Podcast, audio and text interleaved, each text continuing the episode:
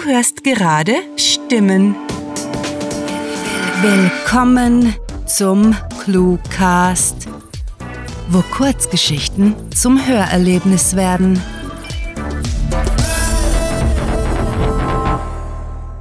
Frieden.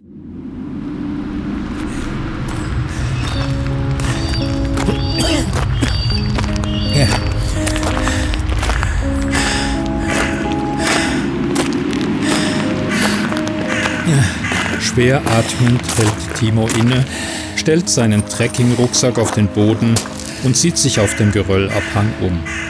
Über und unter ihm, links und rechts, für hunderte Meter, womöglich Kilometer, nichts als flächiges Grau, gespickt mit Gesteinsbrocken. Ein Blick auf seinen Chronometer verrät ihm, dass das Mittagessen ansteht. Die Uhrzeiger stehen auf halb eins. Zufrieden mit der Strecke, die er schon zurückgelegt hat, setzt Timo sich hin und kramt im Rucksack nach seinem Sandwich.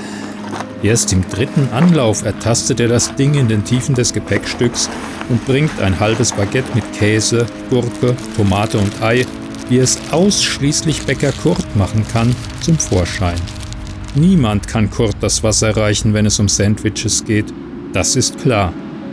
Nein, das wird dem Bäckermeister nicht gerecht, befindet Timo. Kurt ist der Großmeister aller Sandwich-Produzenten. Gäbe es Sandwich-Dojos, wäre seines das Beste.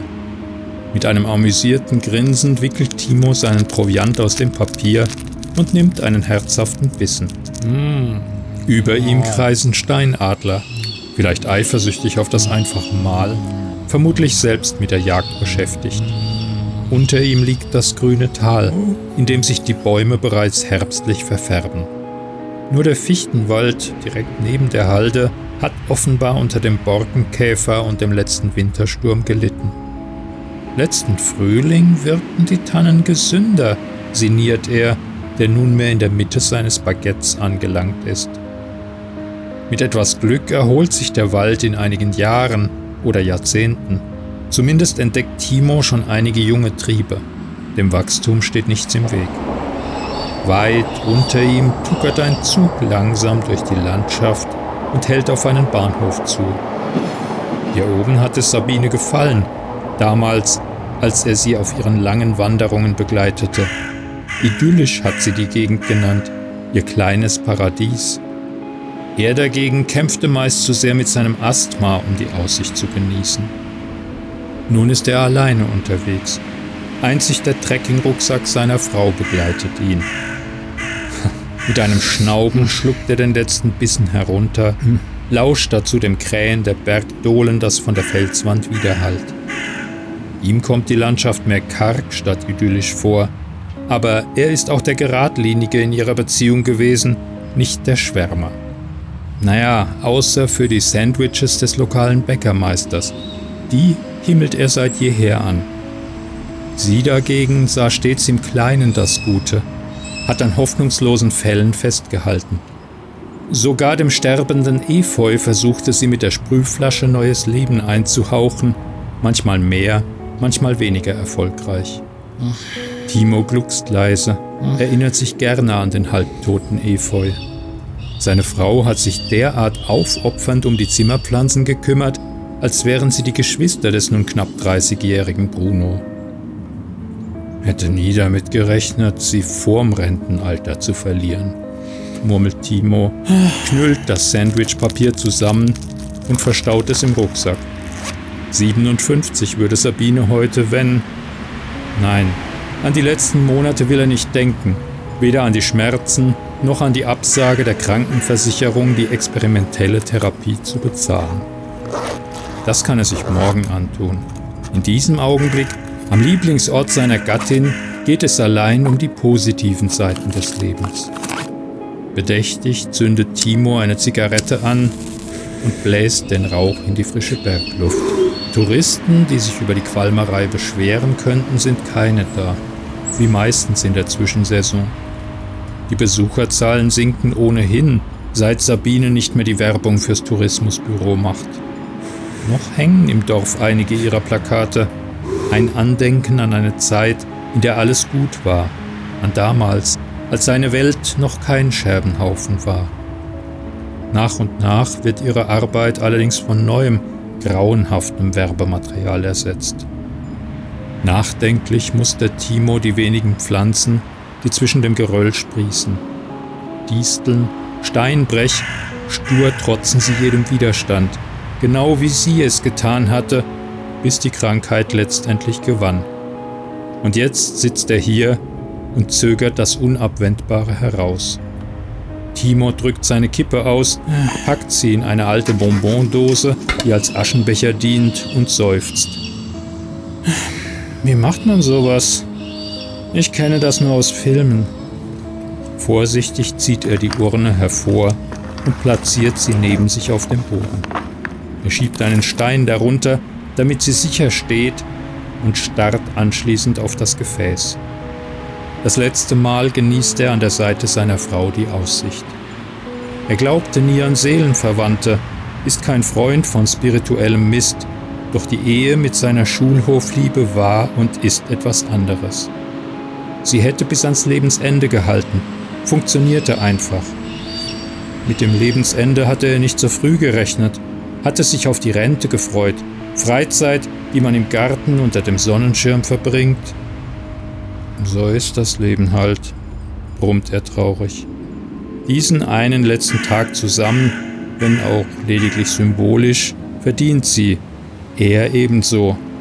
Der letzte Tag, ja, das ist er tatsächlich, denn er ist nicht bereit, ohne sie weiterzumachen. Nichts ergibt Sinn, nichts ist, wie es sein soll. Vor einer Woche entschloss sich Timo dazu, nie wieder in ein leeres Haus zurückzukehren. Vorher will er aber eine offene Rechnung begleichen. Es ist irgendwie poetisch, findet er, der Dünger, mit dem Sabine ihre geliebten Pflanzen pflegte, wird ihm bei der Rache helfen. Mit der Anleitung aus dem Internet hat er Sprengstoff hergestellt und morgen würde er ihn in den Trekkingrucksack packen, diesen schultern, in die Stadt fahren und der Krankenkasse einen Besuch abstatten. Es war zu wenig, um großen Schaden anzurichten oder jemanden außer ihm umzubringen, bloß genug für eine abschließende Botschaft an die Menschen, die ihr letztes Gesuch für eine Kostenübernahme abgelehnt haben. Wenn Bruno das Haus erbt, wird er eine Menge Zimmerpflanzen haben, ein letztes Stückchen seiner Mutter. Timo lächelt bei dem Gedanken.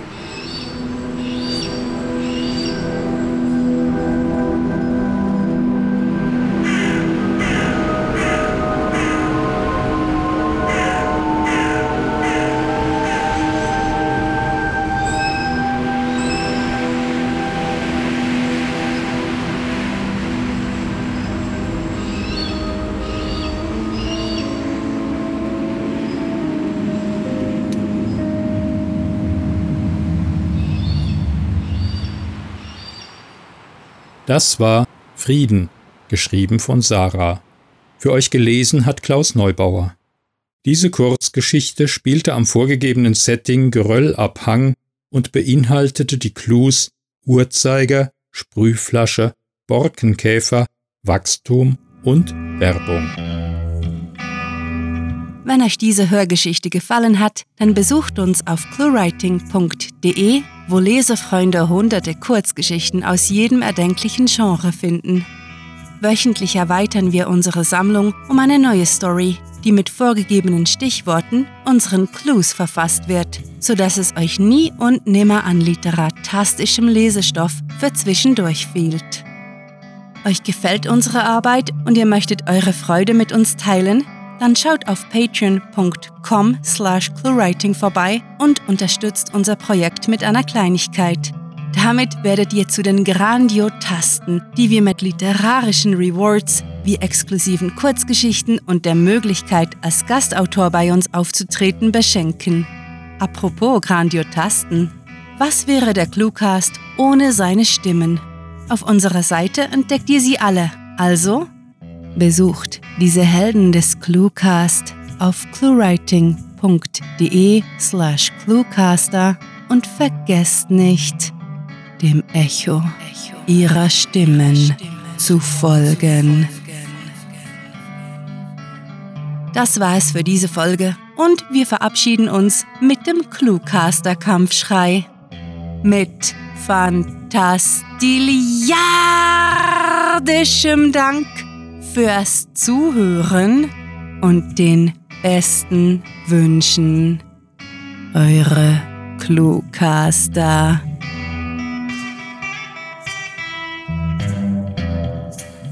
Wir sind nicht blöd. Wir tun nur so, wenn es schlau ist, so zu tun. Der, Cluecast ist eine Produktion der Literaturplattform ClueWriting. Für Feedback, Anregungen, Literatur und weitere Informationen begrüßen wir euch jederzeit auf www.cluewriting.de.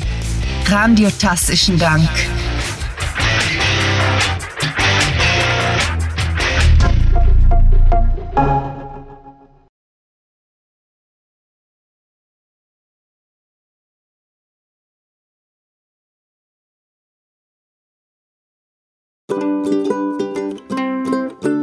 Sogar dem sterbenden Efeu versuchte sie mit der, Früh mit der Frühflasche.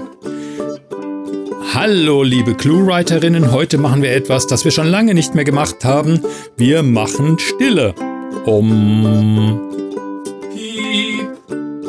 Und wenn Sie ganz genau hinhören, hinhören, hinhören, können Sie das Gras wachsen hören.